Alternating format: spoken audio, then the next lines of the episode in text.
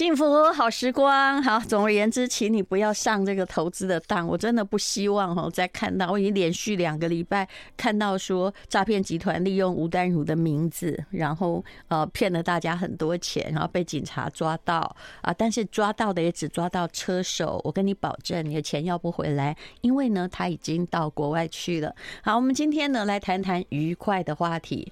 如果听这集节目的话，哦，刚刚是不是？那个声音有滋滋声，有电波声。现在我们已经换过来了哈，不是我的声音扫兴。我们今天要来讲的是《咖啡物语》，这是时报出版的陈玉欣的著作。他写的是从东京到京都的咖啡物语。玉欣你好，淡如姐好，各位听众大家好。嗯，来，你是正大新闻系毕业的吗？对，纽约大学的硕士。你去纽约念什么？念传播吗？呃，念电影。哦，哎呀。我后来只有一个印象，嗯，会去美国念电影，家里都是有钱人啊，这是从蔡康永给我的印象。没有没有没有，只有他而已。南加大比较烧钱，纽约还好。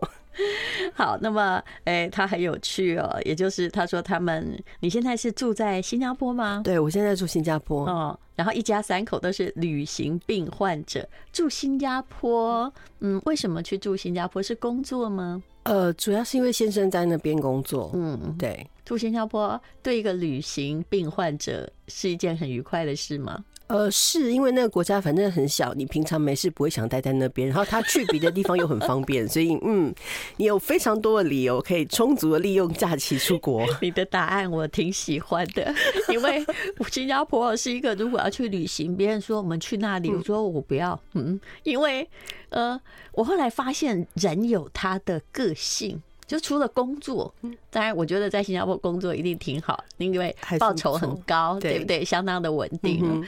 可是如果一个地方哦，它的单一性太强，然后文化历史不深啊，不久，然后后来就是人的那个，虽然它是一个多民族的地方，但是它的某一种单一或某一种一言堂的一致性太强，我都觉得那地方好像对我失去了旅行的乐趣。哦，这个因为政府管控很严格，所以我就不要乱讲一些其他的话了。还好，我我可以讲没有关系。但是日本是一个奇特的地方，你也不能说哈，它是个多元文化的社会，呃，是对不对？其实也很单一文化，是不是 也很单一文化？但是我后来发现说，为什么我也是没事我就会跑日本，而且我也都是一个人去。我后来发现说，嗯，它虽然是也蛮单一，但是它至少有历史。而且虽然呢，日本人呢，其实他的意识哦，自由意识相对不高，哎，对。可是每个人却在自己的小小空间里面有一种创造美感的才能，因为他能做的就只有在那个屋子里了。对，这就是咖啡馆受欢迎的原因。我我是这么认为，我觉得他们的咖啡馆确实都非常的有特色，然后。如果你常去某一间咖啡馆的话，是可以跟那个咖啡馆碰撞出一些比较有趣的故事。嗯，所以其实我这本书里面大部分写的其实不太像是咖啡馆介绍，就说他们的咖啡豆。烘焙的写那个会很无聊，对对对，我我不是写那个，我自己有那个咖啡的那个呃吧台师还有烘焙师的国际执照，但我知道讲那个很无聊。你要的是人文空间吧？对，其实是通常大家都在写我曾经在这间咖啡馆发生过什么事，那极少部分会提到，因为有一两个类型的咖啡馆算是在台湾。可能不止台湾吧，其他地方也不太容易见到的，像呃名曲吃茶。你的乐趣跟我很像，我没事就在名曲咖啡馆，因为 对，你不觉得？就是它有的是小提琴，嗯，只放小提琴，有的是交响乐，对。然后东京也很多，然后刚开始不知道它什么东西，嗯，可是。你慢慢的你会蛮喜欢他，而且通常去那里的人不是在聊天的，不能讲话啊。呃，对，然后连带那个笔记型电脑哈，他也会禁止你哦。有一家会禁，因为你会说发出那个哒哒哒的声音。嗯，你你说的是狮子吃茶拉眼那一家吗？呃，我家在东京高原寺。所以啊，高原寺那边有好几间，非常多，对对，好几间。所以我就说我混的都是住家附近，大概我家是在高原寺到吉祥寺的附近。附近，那吉祥寺也有很多你说的名曲咖啡馆，巴洛克，巴洛克就在那边，是是，对，巴洛克生意很好。呃，所以你这里面写的东京的那些名曲咖啡馆，我觉得很好，因为我。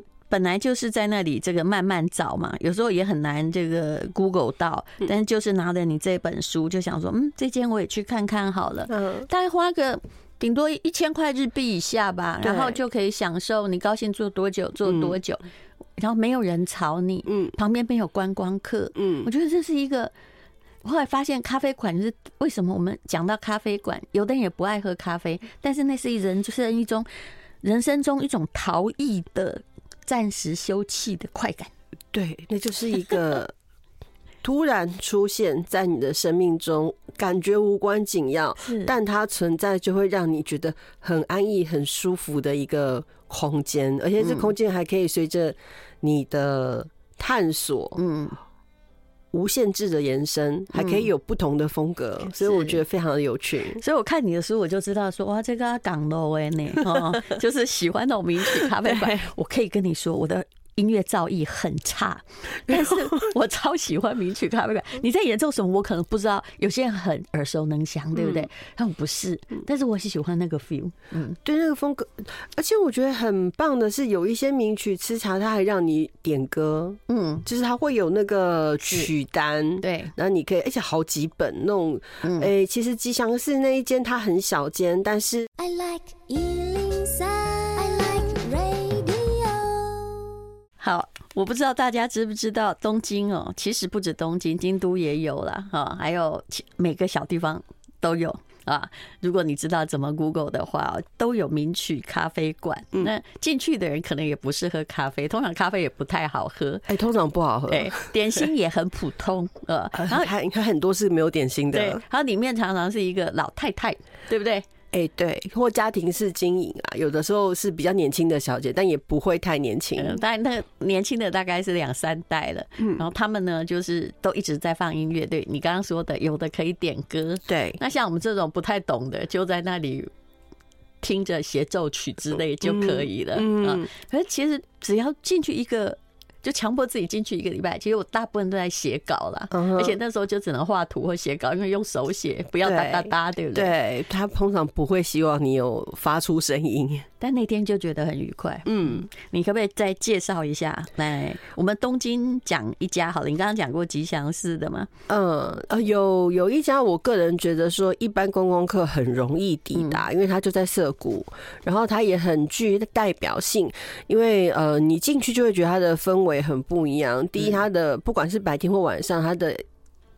灯光都非常的暗沉，都很阴暗。嗯，然后进去是不能拍照的。它叫狮子 （lion），就是狮子吃茶，连让你看书都不可能，就不可能。你进去就真的只能听音乐，因为太黑了。嗯，那而且它进去之后，你的所有的位置面朝，就是它没有那种对坐的，嗯，的桌子，它全部都是面朝着音响，是，就是。你基本上那个进去就会是一个小型音乐会的感觉，然后它有二楼，所以所有的位置都是朝着音响的方向。嗯，那他们比较特别的是，每个月还会印出节目单，就是我这个月的几号到几号是放什么歌曲，哪些歌曲是我要放，哪些乐曲是我要放的，而且还有交响乐团跟指挥，对不对？虽然你都看不到他们。对对对。哎，我没有没有，他那个就真的是纯粹放。音响而已，对啊，就是他会一定会告诉你，就是啊，对对对对对对对，是啊，呃，他不会说是只有想象，对，不是不是只会给你曲目，还会告诉你演奏者是谁，指挥者是谁，上面都会列得非常的清楚。我去的都是小小家的，但是你里面那个写的那个新宿的琥珀啊，嗯，哎呀我的妈，这里面大概有两百人，那简直开的就是一个 那个是假的演奏会吗？不是，不是，那是假的，就是就他真的是名曲吃茶店，但问题是你进去，你真的不会觉得，特别是我我去的时候是周末，嗯，那我我只能说，就是对音乐来说是场灾难，你是听不到声音。我进去的时候是抱着名曲吃茶的，是的的，结果大家都是在聊天，大家都在讲话，一堆人在里面联谊，所以等到我咖啡上来的时候，我已经忘掉有音乐这件事情，因为听不到。可是你的这个它的样子很像样，对，里面就是感觉很像样，巴洛克时代之类的，对，而且它那是地下室哦，所以。真的看起来好大哦，好大的地下室，里面大概坐一百一一两百人吧。对，所以不要去一两百人，你大概只能去小间的。对，那其实有时候你看招牌，你根本不太知道它就是名曲咖啡馆。嗯。对，啊，没有，这间琥珀比较特别的是它的招牌就有写哦，我就是这样被骗进去的 哦。对，就进去真的是听不到音乐。就是他们最可怕的叫不禁烟，可是现在应该现在都禁烟了啦，现在都禁烟。有一阵子日本不禁烟，其实真的很可怕，很可怕那个。他们划分吸烟区和非吸烟区就靠一条线，那真的是有话跟没有话 是一样。你要住饭店的时候也要小心，因为我都是在网络上订的嘛。嗯，它里面就会写什么禁烟房、不禁烟房。对，那如果说是那个饭店有不禁烟的房子，你不幸住到的话，就算你不抽烟，出来都会一身烟味。是，对，就是那个房间会很可怕。嗯，当然了，对，其实。应该不是说对不抽烟的人很可怕哦，那是对抽烟的人很可怕，因为抽烟的人也不喜欢闻到别人的二手烟，这就妙了。好，那么呃，京都呢？京都的话，在东京我们刚不推荐那个琥珀嘛？对，但是我很推荐狮子吃茶。然后另外一件就是小小的，离那个淡如姐不很远的，在吉祥寺的一家叫巴洛克的，嗯，巴洛克也很不错。巴洛克它就真的是小家庭式经营的，嗯，那它很厉害的是它的声音，嗯，音质真的非常的好，嗯，你真的是坐在那边什么事都不用干，你就会觉得音乐是在你的。耳边为你一个人放送的那种感觉，嗯，我感觉好像是越小间呢，它越能够控制它的品质。对，它的音乐的 quality 是比较有办法被嗯好好聆听的。嗯，那京都呢？京都的话，我我虽然我也有去过京都的几间名曲吃茶，但我就没有特别写出来。可是京都有另外一间，我个人觉得很推荐，大部分人看到照片会觉得这。不，这不是京都，嗯，呃，这是欧洲某处，那个叫长乐馆。嗯，呃，淡如姐应该有去过吧？嗯，有有，就是一间非常大，它是以前的那个烟叶大王，嗯的的宅邸，以前有个京都招待所的称号。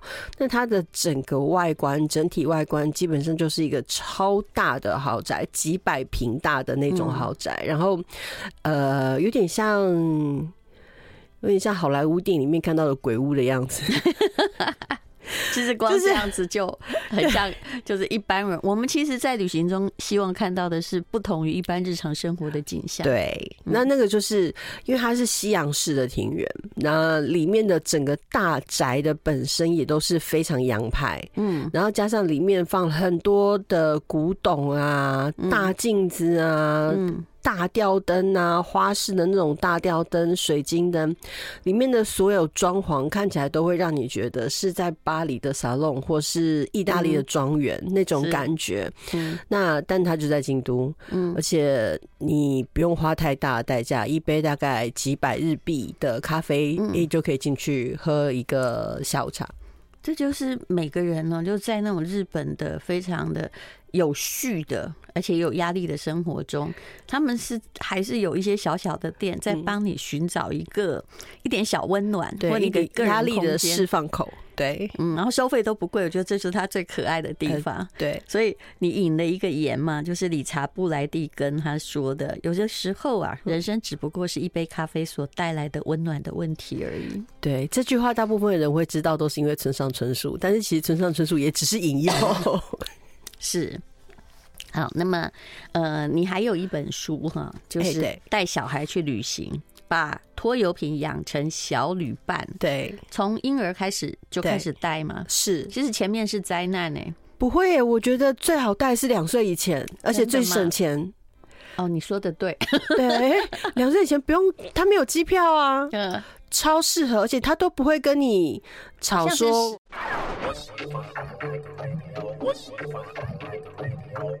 今天我们访问的是。陈玉兴，他那个“玉”很难解释，就是个或者的“或”，右下角三撇，然后“心”是康乃馨的“心”。对，那个“玉”呢，我们来解释一下，就是三国时代荀彧的“彧”。哎，对，那我们来就是我要顺便跟淡如姐讲一下，就是我的儿子是你的小粉丝，嗯，因为他非常非常非常喜欢听你讲的那个《三国演义》，而且他因为你知道我们在新加坡，坦白讲，华文的教育真的。有一点堪虑，听新加坡人说的国语还有英语，我就知道他们的语文教育都堪虑了。哎，对，没有，我觉得那个腔调都会讲。没有，应该说腔调还比较不是主要的 concern，因为呃，那讲真的啦，哪个国家讲哪个讲不同的英语也会有各种不同腔嘛。我觉得都还对，那个还好，只是主要是他们用成语的。就是对成语的认知啊，嗯、或什么都不，他就教到你会讲日常生活语言就好了呀。哎、欸，没有没有，其实考试会考哦、对他们的那个，哎、欸，这么严格哦。哦，他们，我我必须要说，可能是他们的华文改华文的老师，不见得真的程度嗯非常好，嗯，所以。基本上评分的标准，很多时候是会看你在写作文的名言佳句哦。他们有那种名言佳句，就老师自己程度也没有很好，但你如果能够多用多背几句名言，那就是 OK。对对对，你的分数就会自然而然的比较高。嗯，那但这种我就觉得说我很难，我们写文写文字的人真的很难逼自己的小孩去。背这种东西，然后再。我完全复议，我教的很差。我 家小孩的作文，我看了真的脸都绿。你教他，他就说：“哦，烦呢。”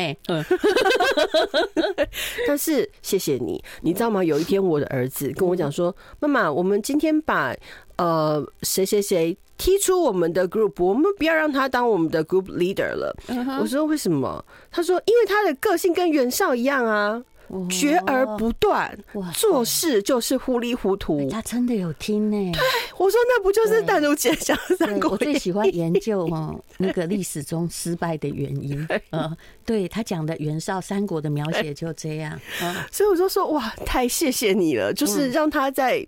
潜移默化中，很自然而然的就会用一些，坦白讲，我们日常生活中不会用到的来看人，对不对？对，就发现说，哦，把它编排进去。嗯，你这种跟人是袁绍，最后是会失败。我不要跟着你。嗯，哇，我真的觉得太谢谢你了，很棒，那个真的很棒，很有前途。他有谋略，嗯，我觉得他会实际而已。而且刚刚我跟这个陈玉欣聊了，他说，嗯。其实人生不能没故事，那个 podcast 全部我都是免费的历史故事或者是古典小说，当然滋滋线上听还有完整版呢。可是问题在于，呃，他只听《三国演义》哎，对他来个《红楼梦》啊，连《水浒传》他都不喜欢。我连《西游记》都先放给他听了，《西游记》很好，大部分小孩喜欢的是《西游记》。对，他就他《西游记》大概听了。五六集吧，然后就跟我讲说，妈妈就都是一直在打妖怪，那个我要听三国。哎、欸，其实他讲的有道理。对，《西游记》的故事主线哈，就是打妖怪，非常单一，它很像那个单元剧，就一个妖怪一个妖怪，然后一直打打打破关，所以他应该不会太喜欢玩电玩吧？嗯，我不太不是很爱玩，不算很爱玩。对，《西游记》是电玩始祖，因为就是一直破关。对，三国比较复杂。对，他喜欢三国，他一定是个聪明的孩子。嗯啊，这这不敢讲。但是我们刚刚两个讲到说带小孩去玩呢，我现在知道原因。我说两岁之前你觉得很好带，我觉得很难带，那是因为我比较小只，我扛不起他。嗯，因为他动不动两岁之前，嗯，他累了想睡了，你就得。陪着他休息啊，但你是把他扛在身上这样子。呃，如果说他是累了要休息的话，其实就在书里面有提到，就是我们其实我觉得每个小孩不一样啦，所以是不是每个小孩都可以这样带我不知道，但是我的可以，就他需要睡觉的时候，从小我就是让他在我的身上睡，所以他要睡的时候，本人就去咖啡馆了。哦，然后他就不会，他也不会乱叫，不会，没有被赶出来过吗？呃呃。欧洲的咖啡馆不会，但是我在京都的咖啡馆有被赶出来过，我都被赶出来过。而且他没有叫，我家很爱。I like 103, I like radio。幸福好时光，好，我们今天访问的是陈玉新，这是时报出版的。今天如果你想要一个安静的午后。你也许不能去这些东京到京都的咖啡厅，但是可以看看《咖啡物语》。其实人生也只不过是这种啊一本书的心领神会这样子而已。嗯，它取代了你的想象空间，让你可以到一个你其实还不能。到的地方可以暂时飞过去，想象一下。好，你刚刚讲到了小孩嘛？对，哦，就日本人的夸张，他们真的很怕吵。我觉得特别是京都人，我觉得东京人还没有那么离谱，可能已经比较习惯了。对，京都真的，我那次带小孩，当然如果我我的小孩可能。我我我在进去的时候，我们会进去的原因，我也知道那不是一间很适合带小孩进去的咖啡馆，但他就是，我就碰到下雨了嘛，我没办法，我要躲雨，所以我只好把小孩推，因为有婴儿车，婴儿车放外面，然后我抱着小孩进去，呃。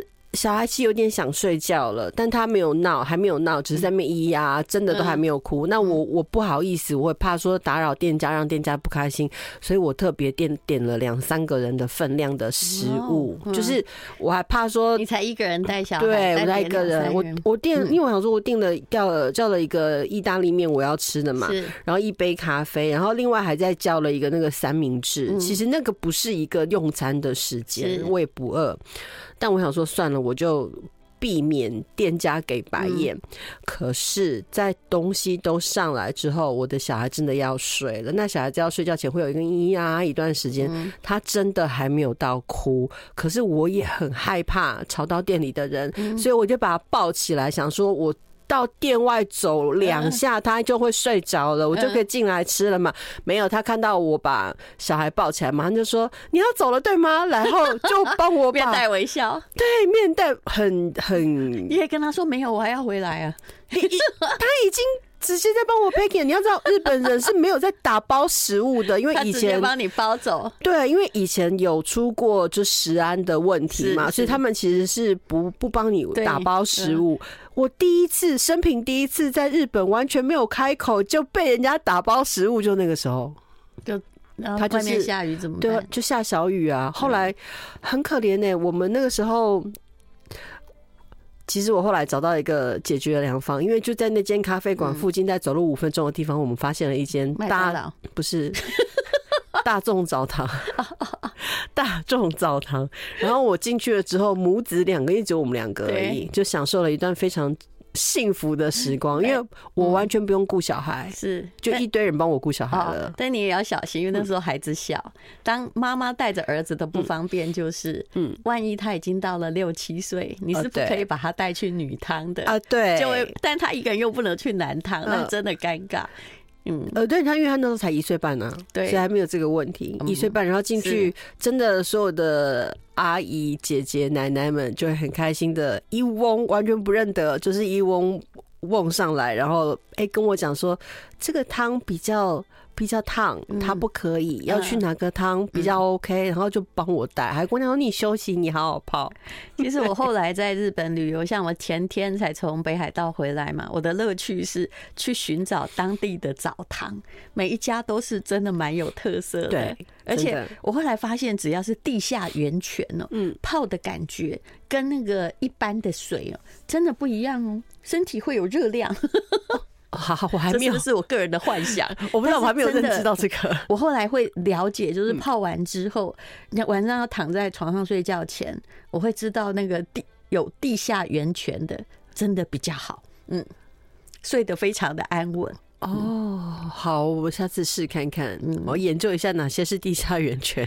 那我刚刚还跟陈玉欣推荐，我说，因为我很喜欢观察旅馆业嘛。那星野集团最近在日本各地开了一百多家，嗯，叫做星野 Hoshinoya Resort 的 OM 系列，嗯，那星野集团现在大概是，如果你要订的话，一个人哦，大概是两万五千块。不是不是两万块，就是二十五万左右，而且我不确定是一个人或一个房间，它最近贵了很多。可是那个他现在开的那个便宜系列，我在小樽就是住那个系列，订起来大概台币四千多块而已。我觉得差好多，还是有他集团的 style。嗯，所以大家都可以考虑，这是很好的，看看。对，很好的选择，因为这个价格就合理，嗯，至少比台湾现在的旅馆来的合理呀。台湾最近不知道在贵什么。哦，你是从新加坡回来？对，我从新加坡回来，但新加坡旅馆也也很贵，只有疫情那段时间对。很便宜，对，对不对？对，嗯。疫情的时候都还可以去做什么 staycation，嗯，对，所以你下一个旅行是又要带你儿子去京都，两个人，呃，对，嗯，我们两个人要去京都，所以对我来讲也是一个很大的挑战。如果小三可以，一个会听《三国演义》的小孩，应该基本上是理性而且有谋略的，嗯，希望，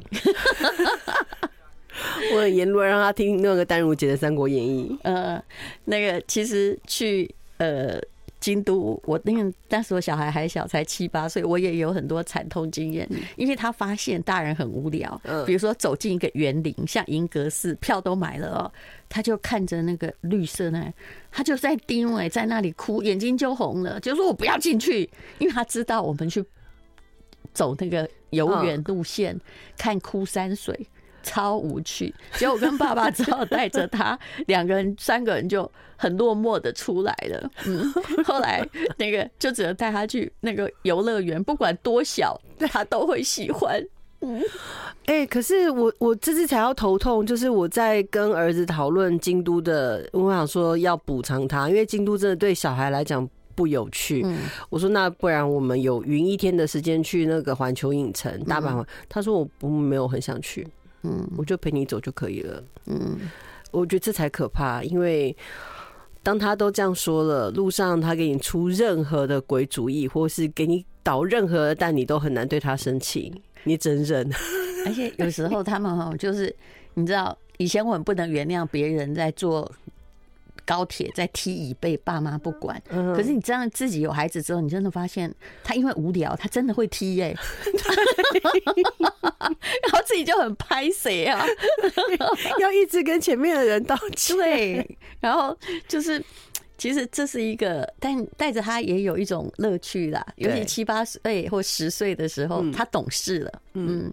有，我其实有给他一个任务，说我们这次去京都，妈妈知道你可能会觉得很无聊，但我会给你一个相机，然后你也要帮我注意，就是有什么东西是你觉得我们来比看看谁拍的漂亮，然后你要帮我注意一些东西，让妈妈可以写在书里。嗯，就是要给他一个，给他个事做，让他觉得他有事做。对，可是有事做的感觉，我一直觉得对孩子是很重要。像我从乡下来，我从小最害怕叫没事做，才会去发展什么写作的习惯。嗯，因为总比就是坐在那发呆好。对，当时也没电玩，对不对？还好当时没电玩，不然我们就少看到丹如姐的很多作品了。那你看很多小孩啊，就是。有时候在旅行的时候，爸妈虽然带去，他不管在哪里，他都在打电玩呢。你有没有发现？有。那这样带他去干嘛？嗯呃，我我对我们家小孩是不不不可以的，不允许。但其实有《三国演义》的电玩。